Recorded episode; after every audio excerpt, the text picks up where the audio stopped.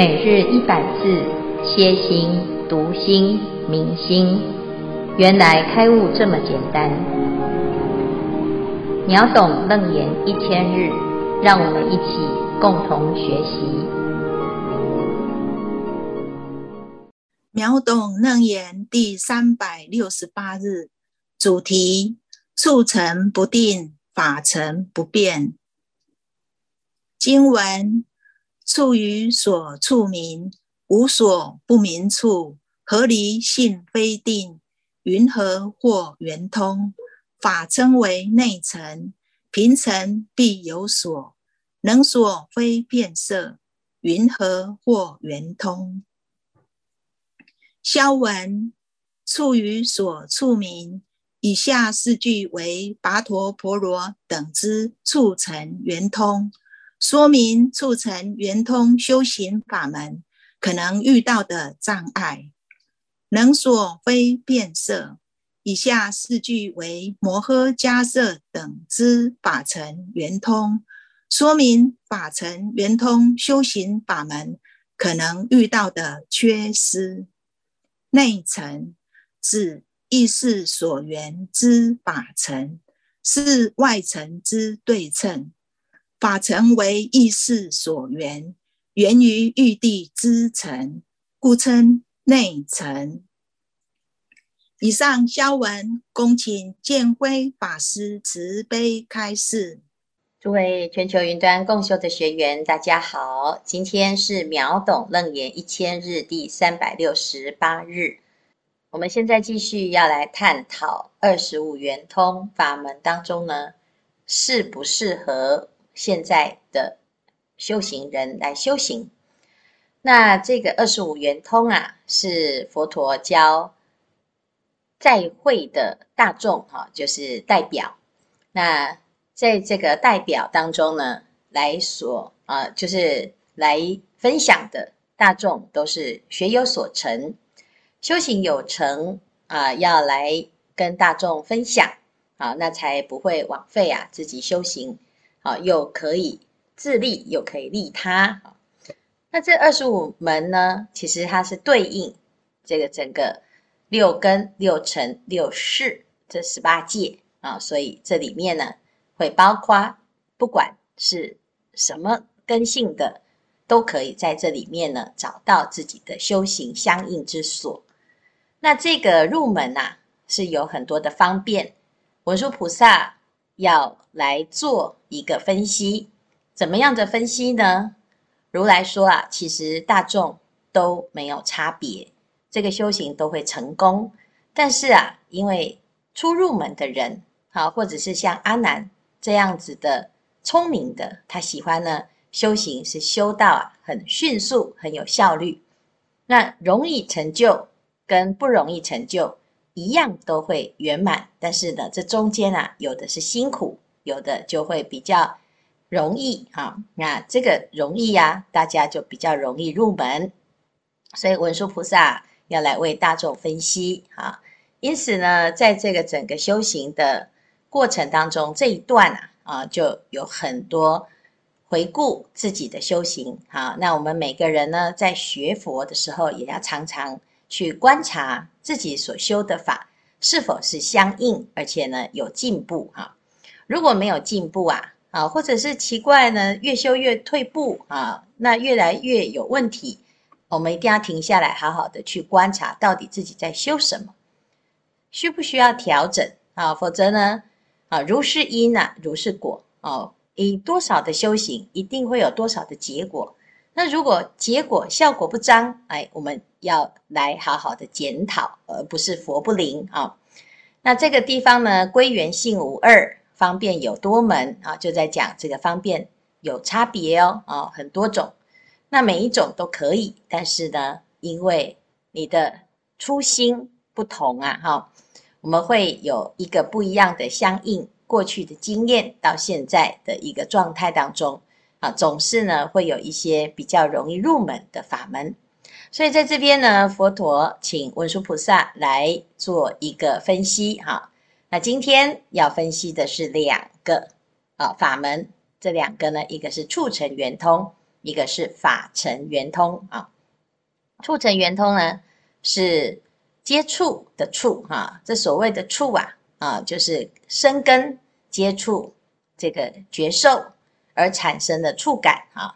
那这触尘呢，在这边呢的代表性叫做须跋陀罗啊，跋陀婆罗婆罗啊，跋陀婆罗，它是一个修行的啊，这其中的一个法师哈。那这个法师呢，其实在佛陀的时代啊，他会有一个规定，就是大家要一起共浴哈。那这个是因为啊，当时并没有独立的浴室啊，所以大家其实都是要在半个月、半个月的时候呢，一起去沐浴。所以他在这个洗澡的时候啊，诶，就悟到了。原来这个水呢，并没有洗尘，也不是洗身体啊，这中间到底是什么呢？啊，他就修到了一个空性啊。那这个地方呢，就是诶妙处宣明，它是因为洗澡而出现的一个悟缘呐，并不是说这个只是因为洗澡洗很多哈，而是他这个体悟的因缘很特别，他是在洗澡的时候开悟的。那对他来讲呢，就是这个开悟啊，哎呀，这洗澡实在太殊胜啊！所以呢，啊，如果我们自己也跟他一样有这种好，在洗澡的时候有所体悟的话呢，哎，也许我们就可以啊，来选择修这个法门。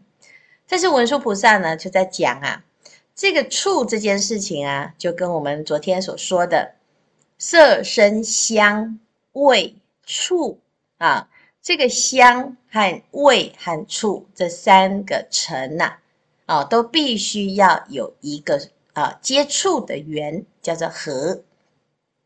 所以触以所触名啊，你必须呢要接触到一个对象啊，就是像我们的身体要摸啊，要碰触，是冷还是热，是硬还是软啊，是舒服还是不舒服。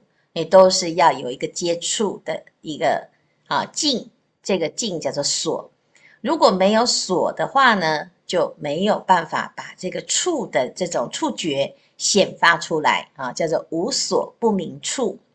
因此呢，这个触尘的修法就比较没有那么的普遍啊，叫做合离啊。合也好，离也好，哈，到底什么时候才是一个觉受修触尘的时机呢？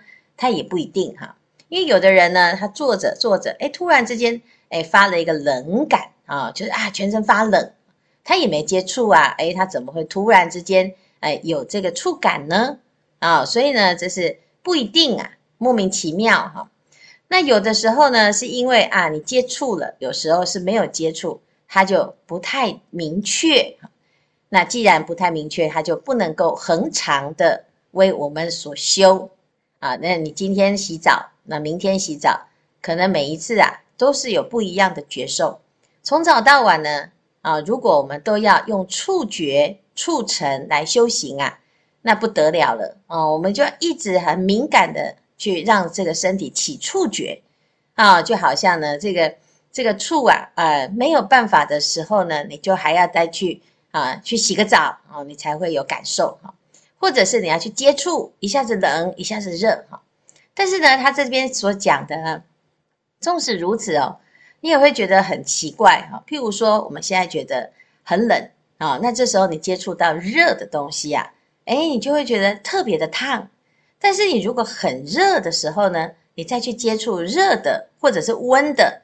你就没有那么多啊，那么强烈的分别，所以呢，其实从这里在讲的叫做合离性非定啊，就是这个促成也是不确定的、不肯定的、不一定的啊。那如果是这样的，你的这个觉受啊，那这么的不确定，你没有办法起观行啊。所以这里呢，就在讲云何或圆通啊，所以。佛陀啊，就是啊，这个文殊菩萨就在讲啊，就说这个是不太圆满啊，这不好修啊，因为它很难掌控啊，所以这是跋陀婆罗的法门啊。那文殊菩萨呢，认为它还是不够殊胜，也不够圆满啊。那接下来呢，就在讲这个摩诃迦叶的法尘圆通啊。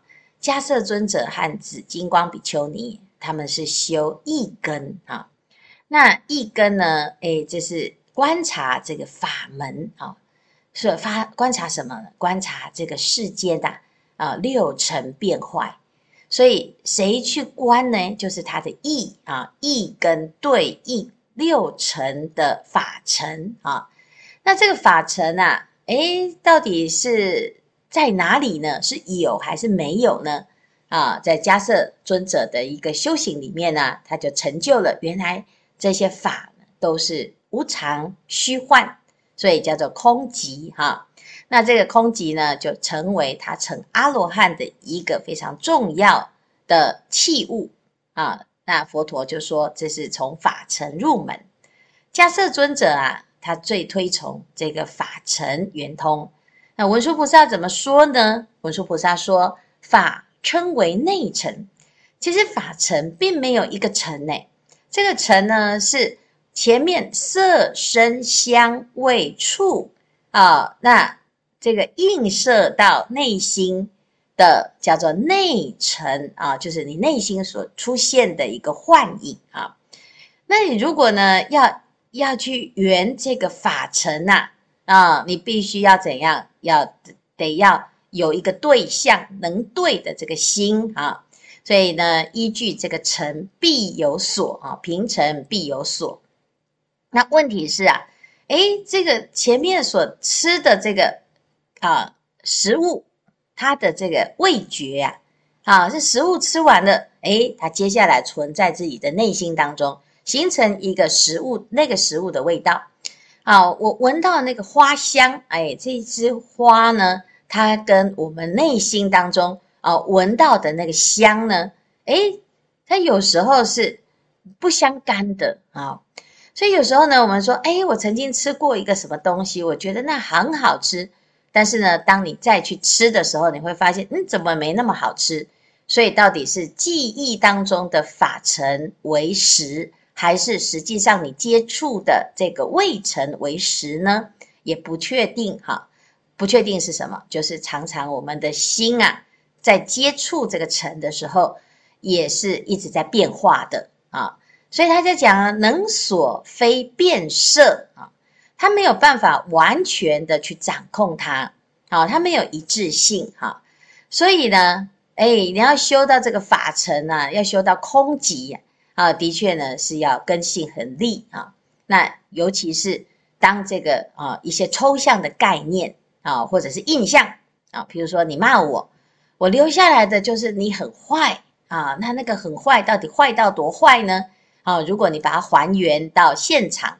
啊，或者是当时讲的话，可能没有这么的严重，但是因为我们会加油添醋，所以呢，这个一根呢，就会把这个法尘哦，就在全部都搅在一起哈。那我们的记忆呢，是对的吗？啊，我们现在所感受的印象，这个尘呢，啊，是正确的吗？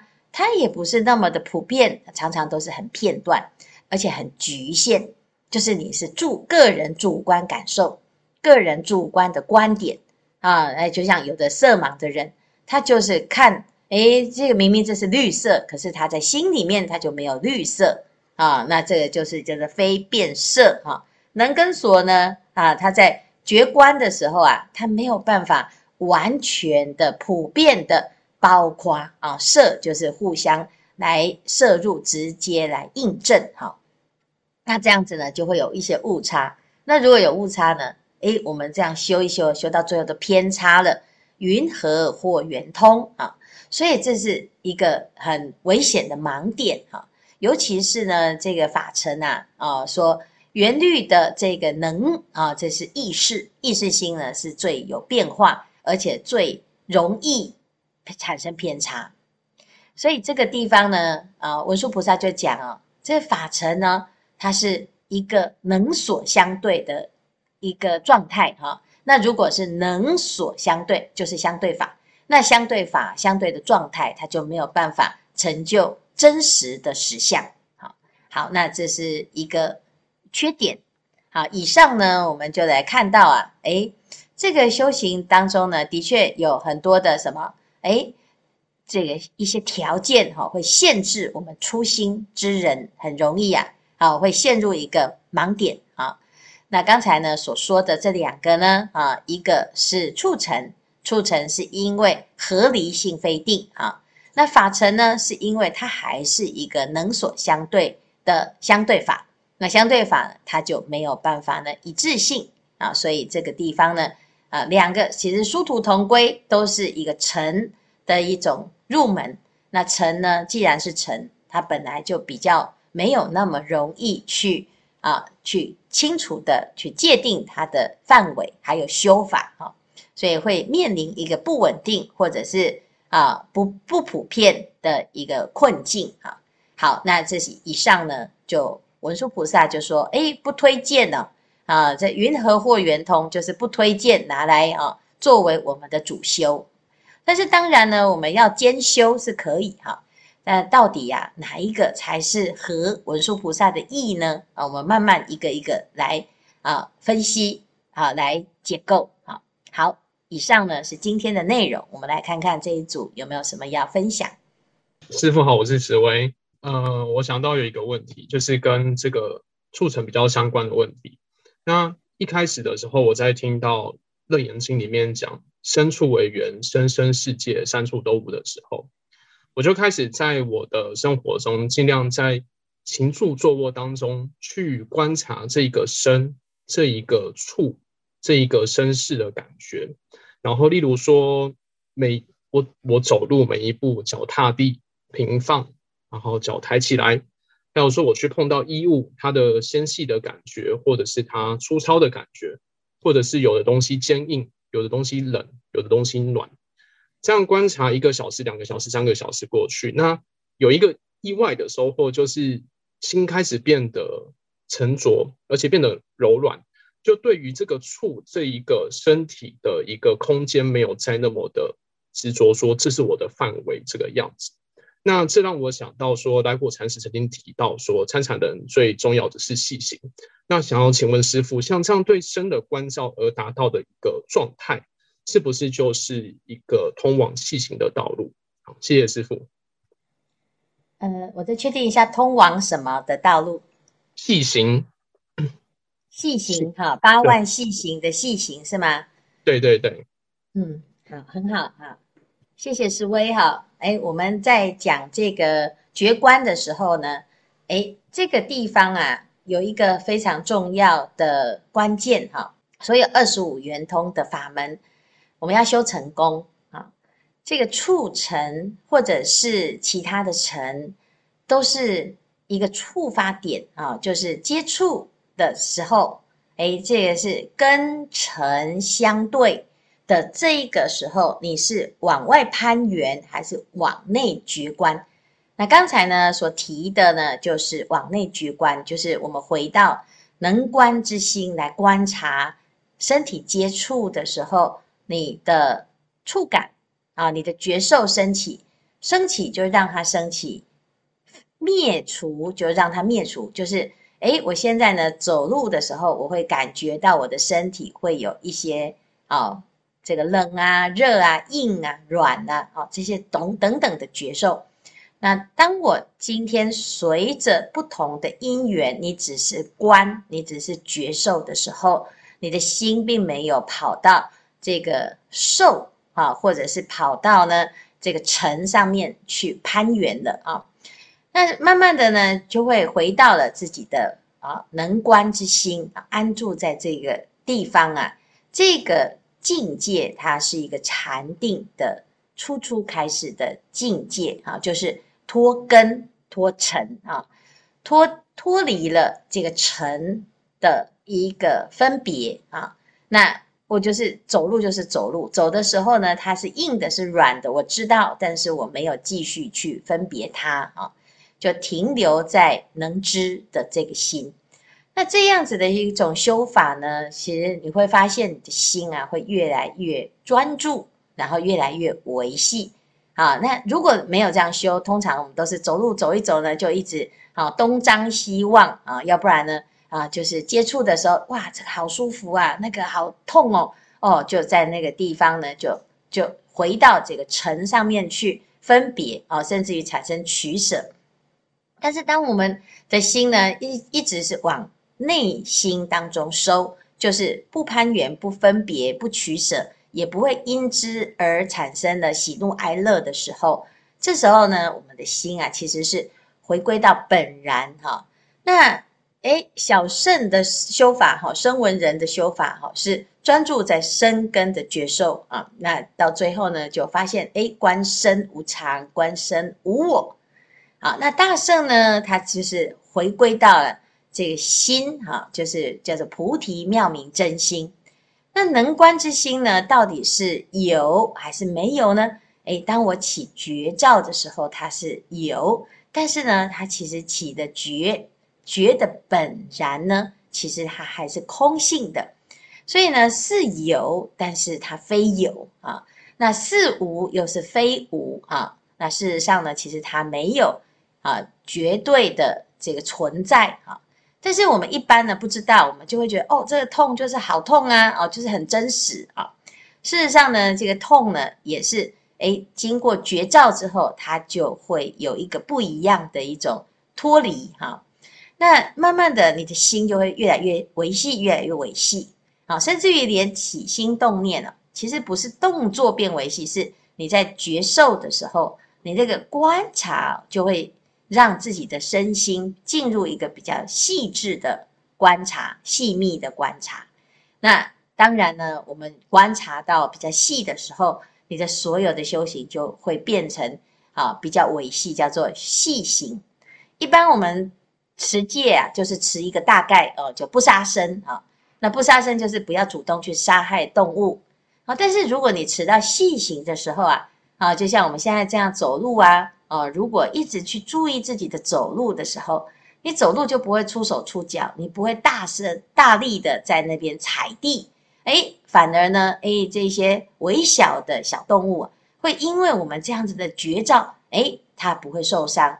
你就持这个不杀生戒，持得更为细啊，那所有的动作啊都变得更细致啊，这叫做细心。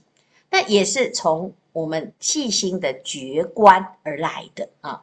那反观自照啊，慢慢的身心就会进入一种种禅定的境界。禅定呢，就会让自己的心啊啊，不管你是眼睛所看，耳朵所听，眼耳鼻舌身意六根都会变得更敏锐。那这个敏锐当中呢，其实都是一个觉性的现前哈，所以这是非常好的一种修行方法。如果呢，每个人都能够善用自己的身体啊，那的确这是一个最简单入门的修行，也叫做生念处哈。那生念处，生闻人他生念处的啊的结果就是器物的空性啊，证的阿罗汉。那菩萨呢，他就是观察这个身而明白了。能在这个啊能知能觉的这个身心状态啊，它是一如的，所以呢就觉察到妙明真心，那就发菩提心啊，所以这是不一样的两个层次，但是都是从身根的觉受去入门，好，所以这里呢，如果要勉强讲的话，它其实是比较从啊处尘入，但是是反观自照啊。那这也是非常好的一个修行的入门。谢谢石威的分享啊！谢谢师父，师父阿弥陀佛，请说。哎，我们禅宗哈常常以这个当头棒喝的方式，也就是用促成的这个刺激，哦，用一个痛，使令人的妄想能够突然的脱落，那引导人一时开悟。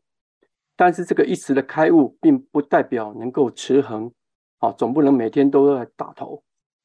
那六祖大师他曾经也为陈慧明将军开示说，他请这个陈慧明将军先屏息诸缘以后，接着就讲不思善不思恶，正以么时，那个是明上座本来面目。那这样的一个修行的方式，是直接根除五尘落谢尘内尘的影像。也就是直接去除可能被攀援的法尘。那弟子的疑惑是，不知道这种开悟也是能够保持恒常的吗？还是跟当头棒喝一样，只是一时的开悟？是否有其他的法门可以让我们能够持恒保任。恳请师父慈悲开示，阿弥陀佛。嗯，谢谢啊。哎，我们在其实，在修行的法门当中，它现在所有的方便呐，啊，所提供的这些方便，都是一个哎瞬间啊，瞬间就是叫做入处哈。这个入处呢，也许是因为眼接触色啊，你看到什么？好，也许是因为耳听闻声，你听到什么？或者是呢，像刚才所说的呢，哎，是被棒喝啊，棒子一打下来呢，哎，突然打了一个香板，这个痛觉啊，啊，让他大彻大悟啊。那或者是呢，哎，听到一个法啊，就不思善不思恶啊，在当下呢，突然醍醐灌顶啊。那这个悟呢，是刹那间啊，刹那间。那它到底是什么叫做刹那间？它不是一种感觉啊。它是一种明白啊，那这个悟啊是明白嘛？哎，你不迷了，不迷呀？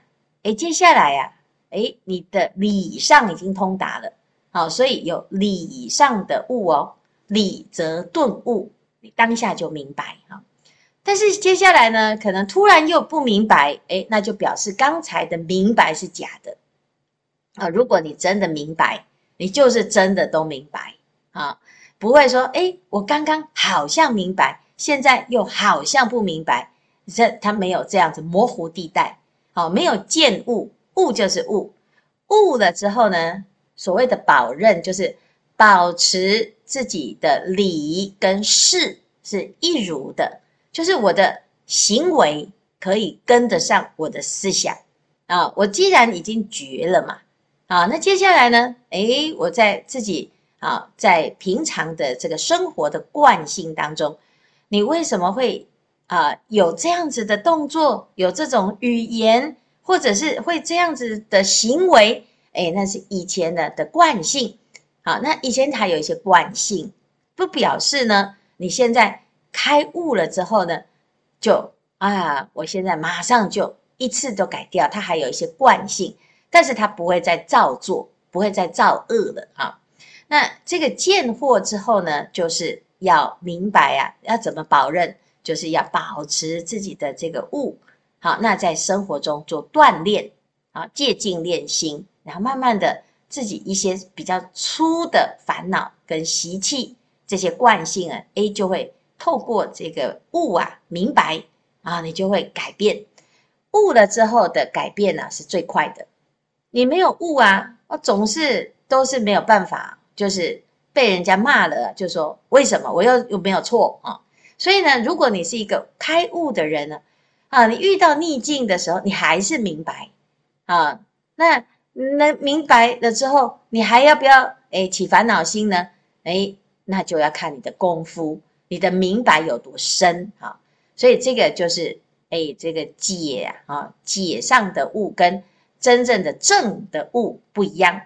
有时候我们是道理上明白啊，啊，我现在都看得懂啊，但是实际上呢，诶，遇到的情境啊，那你能不能能不能够证明自己是如实啊？就是我跟我悟到的一个情境是一样的心啊，我都没有迷糊啊，有的不是哦，有的是以为自己悟，所以这就是问题哈。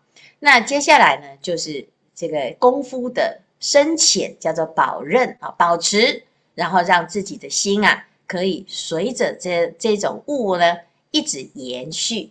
好，那这就是要事修。所以古德有的人啊，有的会说啊，哎，悟后起修才是真修。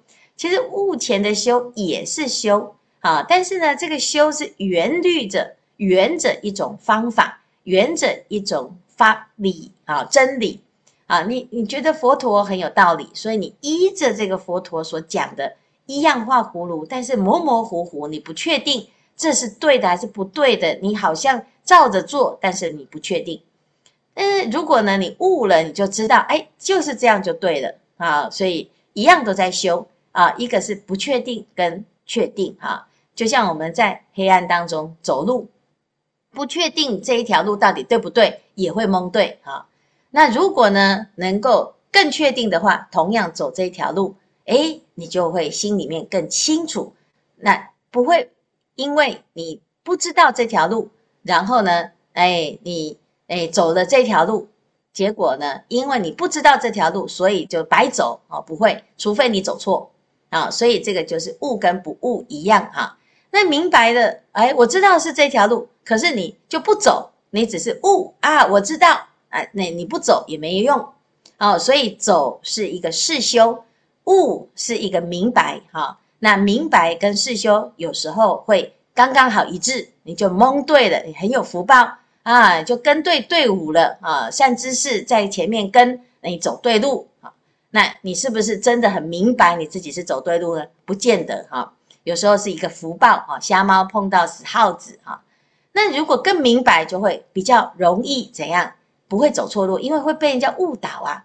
啊，那别人在误导你，在告诉你啊，这条路不好了，另外一条路好的时候，你也会知道，你会知道拒绝，你不会盲从啊。所以这个悟是这样，但是呢，修是很清楚的啊，一拍两瞪眼，你没修就是没用啊，你有修呢，哎，你是悟或没悟啊，有修你就会有看到进度啊。所以呢，悟跟修啊要一致的话呢，那就是确定会成功。那如果悟跟修不不一致，光说不练啊，那你不管你悟得多深都没有用，因为你没有做啊，没有修，也没有回家啊。所以这以上呢就是这样啊。那一般人呢都会以为，哎，悟了就了了啊，没有啊，悟了就是明白哦，原来我还没了啊。那这个就是真的很恭喜你啊。那我们自己啊，就还是要非常的谨慎啊，尤其有时候啊，我们会自己宣称自己开悟。呃，不得了了哈，这么厉害啊，所以自己要很谨慎哈，这个不要随便讲这样。好，好，以上呢就是简单的回答。